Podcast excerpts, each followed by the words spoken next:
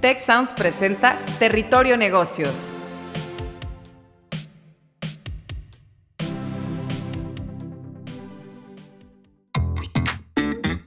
Ahora entramos a Territorio Negocios. Un espacio de diálogo y reflexión sobre las nuevas tendencias y transformaciones de los negocios en México, América Latina y el mundo.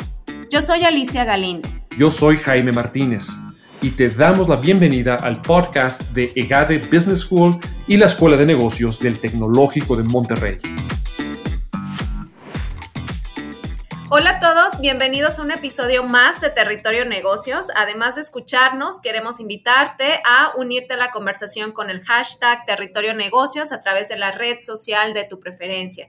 Y pues bueno, hoy, el día de hoy, eh, me siento muy contenta de estar con unos invitados de lujo y vamos a platicar, o el tema del episodio de hoy es el salario emocional para retener a las nuevas generaciones. ¿Qué es esto del salario emocional? ¿Cómo se ve afectado en, nuestro rendimiento en el trabajo? Y para pues bueno, platicar de todos, de, este tema, de todas las aristas que, que, conlleva y que ha conllevado, sobre todo en la pandemia post y pre.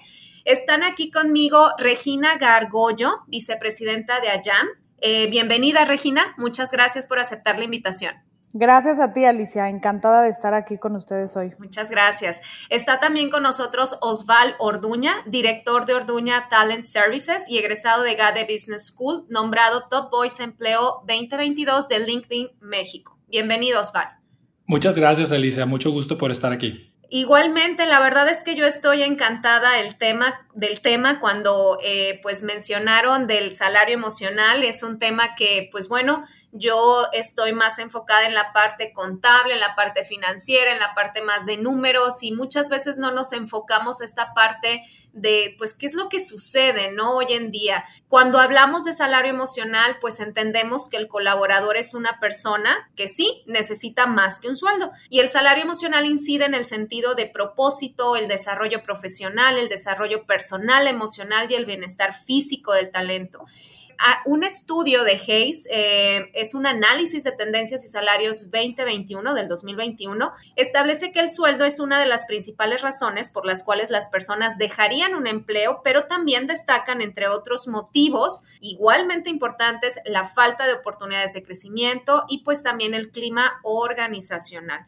Em, entre otros informes que dan cuenta de que el ingreso no es el único elemento valorado por el talento en un reporte de LinkedIn, pues muestra que a partir de la pandemia, sobre todo nosotros los mexicanos, estamos dando una mayor prioridad a una buena conciliación entre la vida laboral personal, una buena remuneración, beneficios excelentes, seguridad y pues bueno, también una cultura inspiradora que, tenga y que combine todas estas condiciones laborales flexibles. Eh, entonces, pues bueno, en, función de este contexto, me gustaría preguntarle a nuestros expertos, en este caso a Regina, eh, pues que nos des tu perspectiva de qué es el salario emocional y cómo se compone. Claro que sí, Alicia, muchas gracias. Pues mira, el salario emocional, como bien mencionabas ahorita, son prácticamente todas las retribuciones no económicas que se le dan a los empleados, todos los beneficios emocionales que los colaboradores reciben por parte de su empresa y que tiene un impacto directo en el bienestar de cada uno. Se puede interpretar de distintas maneras, puede haber personas que valoren más unas cosas que otras, sin embargo,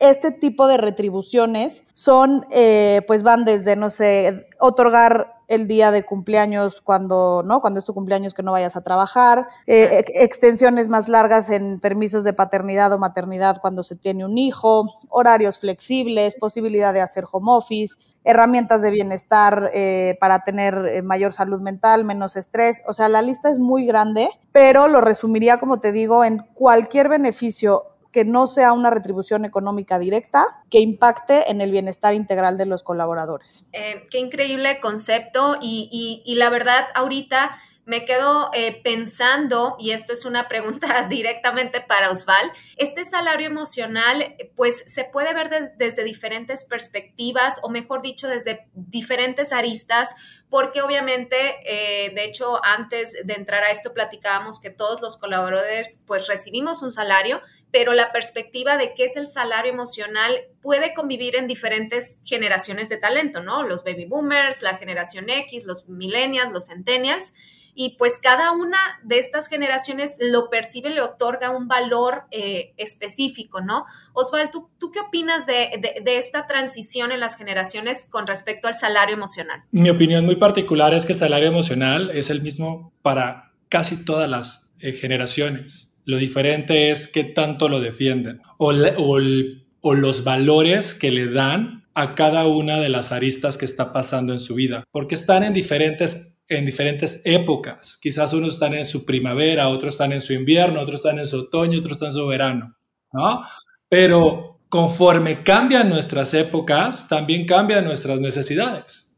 Ejemplo, una persona que está en sus 45, 55 años, que quizás tenga hijos e hijas y también está queriendo tener más tiempo con ellas y ellos, estamos viendo que su concepto de salario emocional es su independencia y su tiempo independiente con sus seres queridos. Cuando quizás para un joven que, que está en pleno apogeo y crecimiento, su salario emocional es tener un muy buen desarrollo profesional. Todo depende en qué época estén. Sin embargo, si vemos generaciones como son los millennials y la generación Z, que están muchísimo más convencidos de defender su derecho de tener una vida propia, independiente al de la empresa. Entonces, veamos que existen tanto diferentes intereses por las distintas generaciones, pero también hay diferentes intereses por las distintas subculturas que existen dentro de la organización. Una persona LGBT tendrá diferentes intereses quizás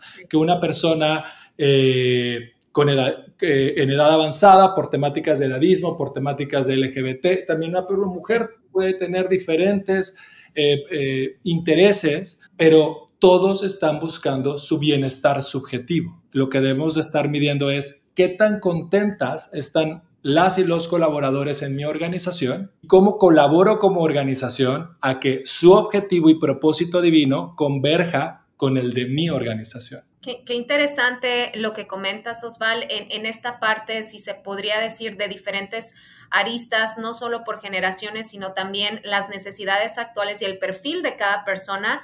Eh, definitivamente, yo, yo creo que esto es algo que inclusive nuestro salario emocional va a ir cambiando a cómo estemos evolucionando, ¿no? También en nuestra vida. Y en función a esto, eh, pues bueno, no sé, Regina, me gustaría preguntarte, ¿tú qué opinas sobre eh, el fundamento de este salario emocional? Em, es, es, clave definitivamente para retener el talento, para evitar la fuga del talento también. Eh, ¿cómo, ¿Cómo ves esta estrategia dentro de las organizaciones? Sí, definitivamente creo que hoy en día y cada vez cobra mayor relevancia el poder ofrecer un salario emocional para retener el talento. Eh, hay un reporte que, se publicó de, de, sistemas humanos donde dice que en México tenemos un índice de rotación de personal dentro de las empresas del 16.7%, siendo el más alto de Latinoamérica. O sea, somos el país donde hay mayor rotación de gente en las empresas. Entonces, ¿A qué se debe esto? Pues principalmente a factores como la falta de compromiso por parte de las empresas hacia sus colaboradores, era uno de los puntos que más salían, la poca alineación entre los valores y la misión de la empresa con la realidad de vida laboral que le impactan a sus empleados. Entonces, cuando tú ofreces un salario emocional, estás generando un vínculo más fuerte entre tu colaborador y tu lugar de trabajo y eso hace sin duda que las personas quieran quedarse a trabajar ahí, que recomienden ese lugar de trabajo, que fomenten una organización sana, un liderazgo consciente, una comunicación abierta entre todos los niveles. Y entonces, al tú tener esa cultura sana dentro de tus colaboradores, pues haces que todos, como se dice, se pongan la camiseta, que realmente tengan un compromiso, que estén motivados, que le entreguen eh, todo su, esfuerzo a la empresa. Y entonces, por supuesto, se va a ver reflejado en buenos resultados y todo se va haciendo en un efecto de cadena, ¿no? Y que realmente no te cueste eh, el tener que estar, pues, ¿no? La, o sea, la pérdida de ese talento impacta muchísimo a las empresas. Entonces, el tú retener ese talento y generar ese plan de crecimiento dentro de tu misma empresa con tus empleados al ofrecerles este tipo de beneficios, pues sin duda se vuelve mm, de valor tanto para el empleado como para la organización. Eh, concuerdo contigo y, como bien dices, es un círculo virtuoso porque si gana y, está bien el colaborador, esto se va pues definitivamente permear en los resultados de una organización, en los resultados financieros, en los resultados eh, operativos, etcétera, en todos los niveles. Y pues déjame preguntarte, este, Osval, además de evitar esta fuga de talento, eh, además de evitar estas inconformidades, inclusive demandas laborales, ¿qué otros beneficios tienen para las organizaciones? ¿Cómo podría una empresa empezar a establecer este tipo de salario emocional o, en qué consiste? ¿Cuál sería esta estrategia? ¿En qué les beneficia? Para poder contestar esta pregunta, me gustaría ir dos pasos atrás y dar un poco, un poco de contexto, porque quizás es importante más bien entender lo que está ocurriendo dentro de nuestras vidas y dentro de la organización para entender qué estrategias podemos hacer o qué gana la organización, ¿no? Eh, Forbes México publicó que la depresión se ha incrementado un 20%, la ansiedad se ha incrementado en un 50% y los suicidios se han incrementado en un 40% después de pandemia. El economista comenta que el 50% de las y los jóvenes profesionales en México pidieron días para ausentarse de sus trabajos por problemas de salud mental, dando como justificante problemas de gastritis, colitis y migraña. Entonces, entendamos que el tema de salud mental es un tema de salud. O sea, para tener una salud integral, tenemos que tener salud mental. Y, si nuestro colaborador, y si nuestra o nuestro colaborador no tiene salud mental, su rendimiento bajará. Entonces, esa es la línea. Si mi colaboradora o colaborador no tiene salud mental, su performance va a decrecer, por lo que la empresa pierde. Si yo tengo que despedir a esta persona, como bien comentamos hace, un, hace unos momentos, la empresa pierde porque el ramp-up period o periodo de adaptación de una nueva o nuevo colaborador es complejo y costoso. Teniendo eso, ya ganamos. Ahora, vamos hacia los otros puntos que también son importantes. Existe una norma, la norma 035, la cual hoy ya es ley y ya es obligatoria y puede llegar a multas hasta de 400 mil pesos si existen demandas o denuncias por parte de las o los colaboradores hacia temáticas psicosociales. Sí. Entonces, ya nada más con estos pequeños comentarios tenemos, uno, el preocuparme por el salario emocional de mi gente provoca que me estoy preocupando por el performance o rendimiento de mi empresa. Y dos, el preocuparme por el bienestar subjetivo o el salario emocional de mi gente provoca que estoy evitando posibles demandas que desencadenarán en multas costosas para la empresa. Qué particular, al menos en México. ¿no? Teniendo esto en cuenta, ¿en qué más afecta el salario emocional? En la marca empleadora. El yo poder tener un alto salario emocional provoca que voy a tener mucho más referidos y mucho más inbound recruitment.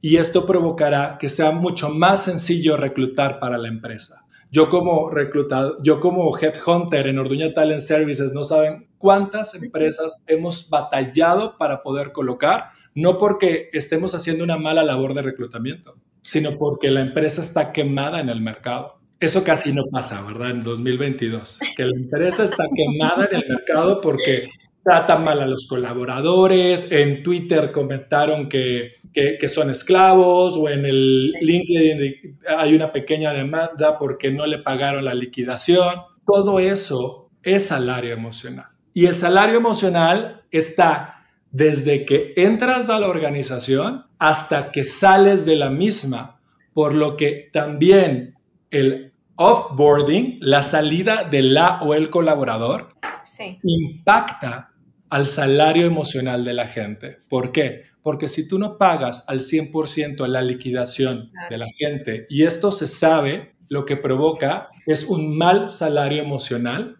en la gente que se quedó. Sí.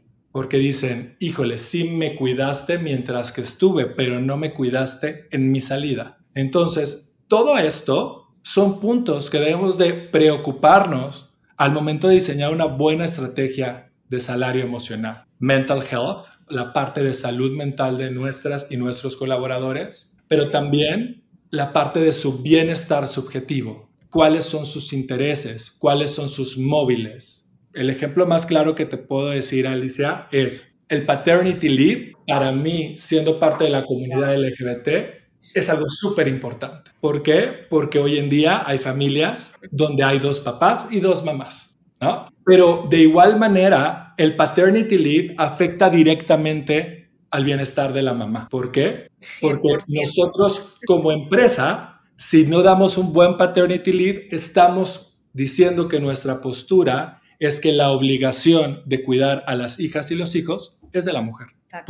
entonces, vemos que todo lo que decimos y todo lo que hacemos es parte del salario emocional, hasta la comunicación. Qué, interesante, Osval. Fíjate que ahorita, eh, y de hecho me, empecé a reír un poco porque me, hiciste recordar mi maternity leave y la verdad nos fue bien, gracias a Dios pero por ejemplo tengo amigas que viven en Alemania, que viven en otras partes, sobre todo en países europeos, en otras partes, e inclusive en Estados Unidos, este, con, mis cuñados, en donde pues eh, el, papá o la figura paterna o el, esposo que no está, por así es, esposo o esposa que no está en, este tema, pues tiene básicamente eh, meses para acompañar a, la persona que va a cuidar al, al bebé. O sea, es, es, como que un cambio, no sé si también tiene que ver por el tipo de cultura, por el tipo pues de país, el tipo de desarrollo que tenemos. Y esto me lleva a la siguiente pregunta, porque como bien saben, pues soy directora del programa de Contabilidad Pública y Finanzas aquí en el TEC y manejo eh, y platico, mejor dicho, con muchísimos de mis alumnos en donde ahorita ellos quieren tiempo, ellos quieren tener este manejo de tiempo de decir, no me ates a una organización porque yo quiero emprender, quiero tener mis propios proyectos, quiero disfrutar también la vida, quiero viajar. Entonces, para ti, Regina, eh, me interesa muchísimo saber tu opinión. ¿Tú de qué manera crees que se vincula el salario emocional con este manejo del tiempo, con esta libertad de tiempo, esta flexibilidad que ahora las nuevas generaciones, y yo creo que todos, no sé si dejarlo a las nuevas, sino yo también me quiero incluir, sinceramente. Eh, en esto, ¿no? ¿Cómo se vincula? Sí, totalmente. Yo creo que hay una relación muy directa y estoy de acuerdo que aplica para todos, ¿no? Como bien lo comentaba Osval hace un momento, el salario emocional aplica para todas las generaciones, simplemente de manera diferente o, dependiendo del momento que pasa cada uno, ¿no? Pero cómo se relaciona con el tiempo, yo creo que hoy, más que nunca, después de haber atravesado por una crisis sanitaria y por todo lo que nos dejó el confinamiento, hemos entendido el valor del tiempo y más que nunca hemos visto la importancia que tiene el tiempo para las personas, tanto para sus actividades personales como para sus compromisos profesionales. Y por eso dentro del salario emocional, el que exista una flexibilidad de horario es uno de los principales puntos que se buscan cuando se construye un salario emocional, para que la gente realmente esté trabajando por objetivos y no por esto que se llama, ¿no? Como hora silla o realmente por cumplir un horario y tengo que estar en la oficina de 9 a 5, aunque durante 5 horas, la verdad, pues estuve en Facebook y estuve en el chisme y estuve y no hice nada. Entonces, realmente, ¿cuál es el valor? ¿Qué quieres tú tener? Gente que esté trabajando y enfocada, a lo mejor tres horas, porque ese día en tres horas terminó sus proyectos y está cumpliendo de manera muy eficiente con sus objetivos, o gente que esté ahí desmotivada, perdiendo el tiempo y que realmente no te está costando mucho más como empresa. Entonces, cuando tú tienes esa flexibilidad de horario y que la gente pueda escoger en qué momento trabajar, si quiere trabajar desde su casa o si quiere trabajar en la oficina, pero también tiene la posibilidad de a las 12 del día salir a pasear a su perro o de sentarse a comer tranquilamente con sus hijos y con su pareja, una hora comer y disfrutar la comida y no estar comiendo encima de la computadora cualquier cosa que te armaste, ¿no? Creo que todos lo hemos hecho alguna vez, ojalá que no, pero no creo que todos hemos pasado por ahí. Entonces, realmente tener esos espacios, poder acabar temprano y entonces dedicarte a hacer tus cosas personales, poder tomar un curso, poder, eh, ¿no? Como decías, con tus estudiantes, si están estudiando y trabajar, poder tener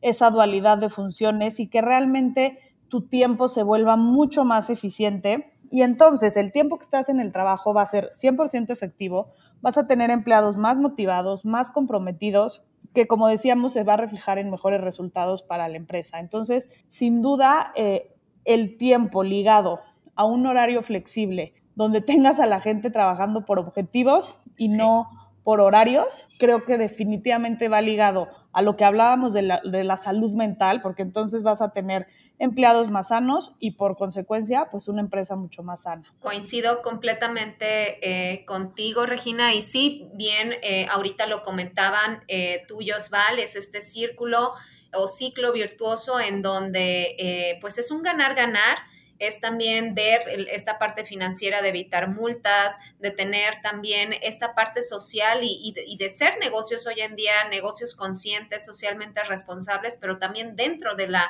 organización, como que poner al centro de la organización al colaborador también, no solamente a los, a los clientes, ¿no? Y pues en función a este, eh, pues esta centricidad eh, perdón, en, los colaboradores. Eh, de aquí surge la siguiente pregunta, en donde me encantaría conocer tu punto de vista, Osval, sobre las iniciativas de diversidad e inclusión dentro de las organizaciones. ¿Estas también son parte, deben ser parte del salario emocional? Por supuesto, pero por supuesto, porque es parte de la inclusión. Si yo no me, o sea, me gustaría iniciar esto comentando la frase de la vicepresidenta de Netflix, que es una de las personas que más admiro en, parte, en la parte de diversidad. Diversidad es que te inviten a la fiesta. Inclusión es que te saquen a bailar. Conceptos totalmente distintos. Entonces, si tengo una gran diversidad dentro de mi empresa, pero tengo poca inclusión, mi colaborador y colaboradora va a sufrir. Y, pero si tengo a todos iguales, todas y todos iguales, voy a tener poca creatividad dentro de mi organización y voy a tener poco impacto. Entonces, diversidad e inclusión debe estar dentro de la parte de salario emocional, pero por supuesto, porque imaginemos que estamos haciendo todo por atraer talento eh, transgénero, pero no estoy haciendo todo lo necesario para tener baños adecuados, para tener el reglamento adecuado, para poner la, sensibilización hacia las mujeres cisgénero, hacia los hombres cisgénero, hacia la parte de la heteronorma, ¿no? Pues esta persona va a sufrir y quizás va a estar aislada, ¿no? Pero si generé todo un proceso de inclusión, esta persona va a ser la más feliz dentro de la organización. Por lo que las iniciativas de diversidad e inclusión son parte central del salario emocional de los grupos vulnerables. Si yo, por ejemplo, decido empezar a contratar gente con cierta discapacidad motriz, pero yo no tengo rampas, ¿cómo se va a sentir esa persona? No se va a sentir incluida. Y al no sentirse incluida, ¿cómo está su salario emocional? Va a tener un poco engagement en la organización, va a decir para qué me trajeron, no se va a sentir parte. Entonces, el punto es preocuparnos por las y los colaboradores de cual quien quiera que sea para que ellas, ellos, ellas se preocupen por nuestras y nuestros consumidores. Esa es la clave. Porque al momento que yo genero gente que se siente que está siendo cuidada, ellas y ellos cuidarán de mi clientela. Y volvemos al círculo virtuoso, ¿no? A, a esta parte de eh, poder apoyar a los, a los colaboradores perdón, a cumplir con este propósito final. Con, ah, pues también se trata también de, temas de felicidad, de eliminar este estrés que hoy en día de acuerdo a un reporte del IMSS, los mexicanos sufrimos aproximadamente de un 75% más en la pandemia, pero creo que también en la pandemia eh, surgieron algunos elementos positivos de todo esto. Creo que nos adaptamos muchísimo a aprender a, a trabajar en esta flexibilidad bajo este ámbito. Creo que eso también apoyó también muchísimo a, las empresas. Y si nosotros ahorita nos pusiéramos un gorro de chef y nos pusiéramos ahora sí a, a cocinar y nos dijeran básicamente, haz tu propia receta, haz tu propio platillo sobre cómo diseñar o qué elementos, qué ingredientes debe de contener un salario emocional, acorde no nada más a las nuevas generaciones, sino también acorde a todo este tema de inclusión, diversidad, eh, al tema de, bueno, eh, crecimiento de la persona, de, satisfacción, satisfacción personal.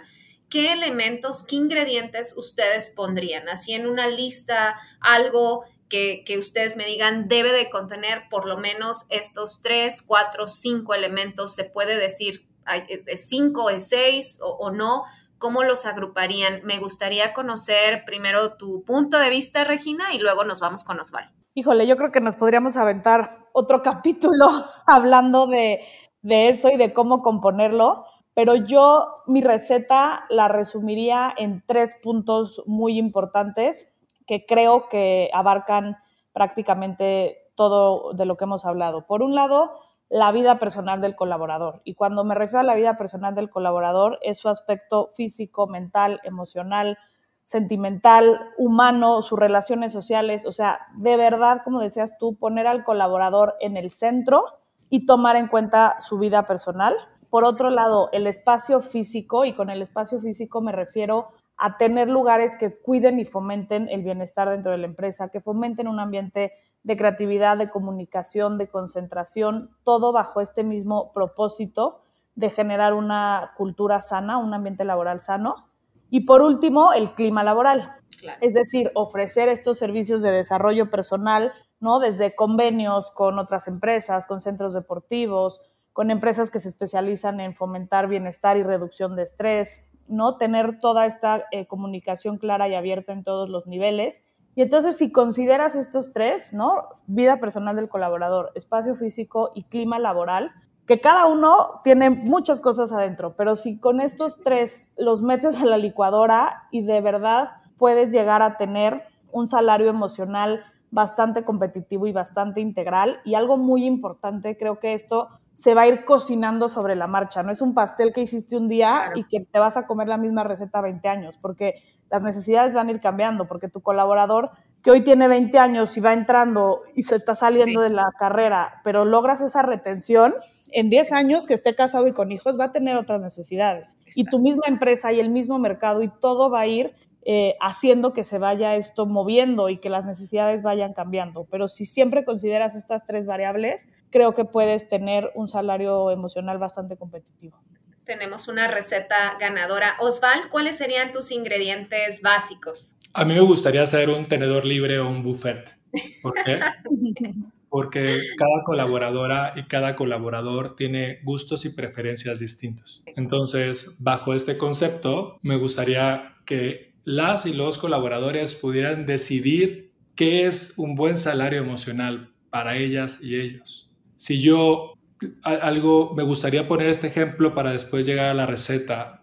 Tuve entrevisté hace poco a una directora de recursos humanos que rechazó una gran oferta laboral y era porque le habían ofrecido beca para todos sus hijos, becas en, en una gran escuela, no digo cuál, ¿no? Oh sorpresa, esta persona no podía tener hijos. Y al querer negociar, ¿por qué no me das las becas a mí? La empresa dijo, no, es para las y los hijos. Y vemos cómo al no ser un pequeño buffet, como comentamos, provoca también un salario emocional en el cual no te estás preocupando por mis necesidades. Por eso es importante que sea un buffet, que sea aplicable a las necesidades de las y los colaboradores y que tengan la capacidad de decir, quizás no quiero ir al gimnasio, pero sí me interesa tener cursos extracurriculares. Quizás no quiero un seguro de gastos médicos para mis hijos e hijas, quiero un seguro de gastos médicos para mí y mis padres,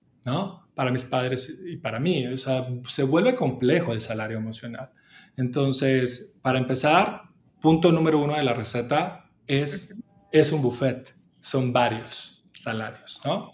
Punto número dos sería conocer la parte personal, profesional y espiritual de mi colaboradora y colaborador para entender qué es lo que va a necesitar y qué tiene que haber en el buffet, ¿no? Y punto número tres sería entender que gran parte del salario emocional se encuentra en la salud mental de mi colaborador y colaboradora si no tengo y no lo abarco, habrá grandes problemas. Y el cuarto son ambientes, como bien dijo eh, Regina, eh, ambientes saludables, o sea, ambientes laborables libres de violencia, para que todas y todos puedan sentirse parte de la organización y no sientan acoso, no sientan golpes a su bienestar subjetivo o no sientan que están siendo atacados. ¿no? Yo creo que si cubrimos todas estas áreas, además de la económica, estaremos cubriendo un muy buen salario emocional.